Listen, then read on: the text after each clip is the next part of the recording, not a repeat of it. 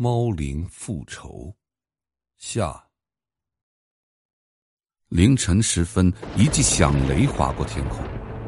突然，从苏玉的房间里传来一声尖叫。啊！陆浩一下子从梦中惊醒。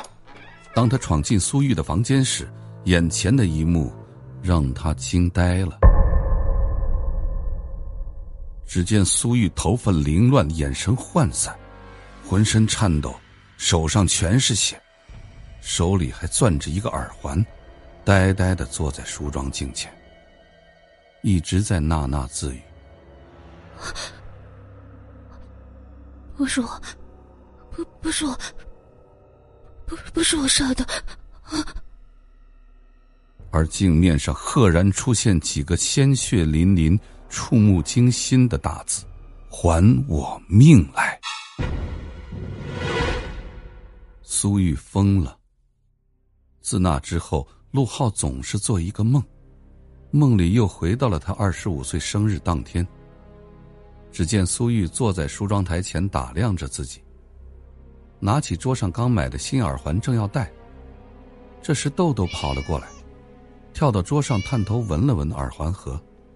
苏玉看到他跳上来，心里顿时恼火。他最讨厌这毛乎乎的东西。而且他还总喜欢贴过来，闻东闻西的。苏玉已经忍他很久了，但每次陆浩都会护着他。今天是陆浩的生日，也是他们在一起两周年纪念日。苏玉想打扮的美美的出现在陆浩面前，可这时豆豆的出现让苏玉十分厌恶。没来由的，苏玉突然放下手边的动作。拿着其中的一只耳环，抓住豆豆的嘴就往里塞。豆豆受到惊吓，本能的极度反抗。苏玉被豆豆抓的生疼，更是面目狰狞，加重力道，终于，豆豆把耳环吞了进去。苏玉这才放下豆豆，诡异的冲镜子微微一笑。终于有一天。当陆浩再一次做了同样的梦境后，忍不住起身，拿起铁锹朝后院走去。他始终想不明白苏玉那晚究竟经历了什么，而这又跟他的梦境有什么关系呢？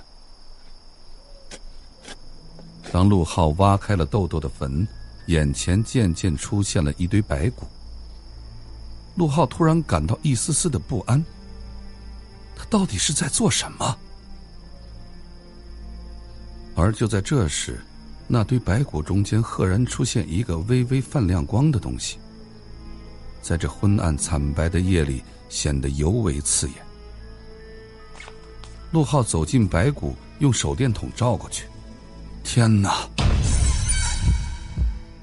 那不正是苏玉之前丢掉的另半只耳环吗？怎么会在这里？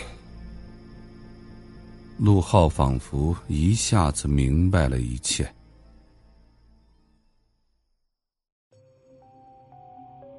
听众朋友，本集播讲完毕，感谢您的收听。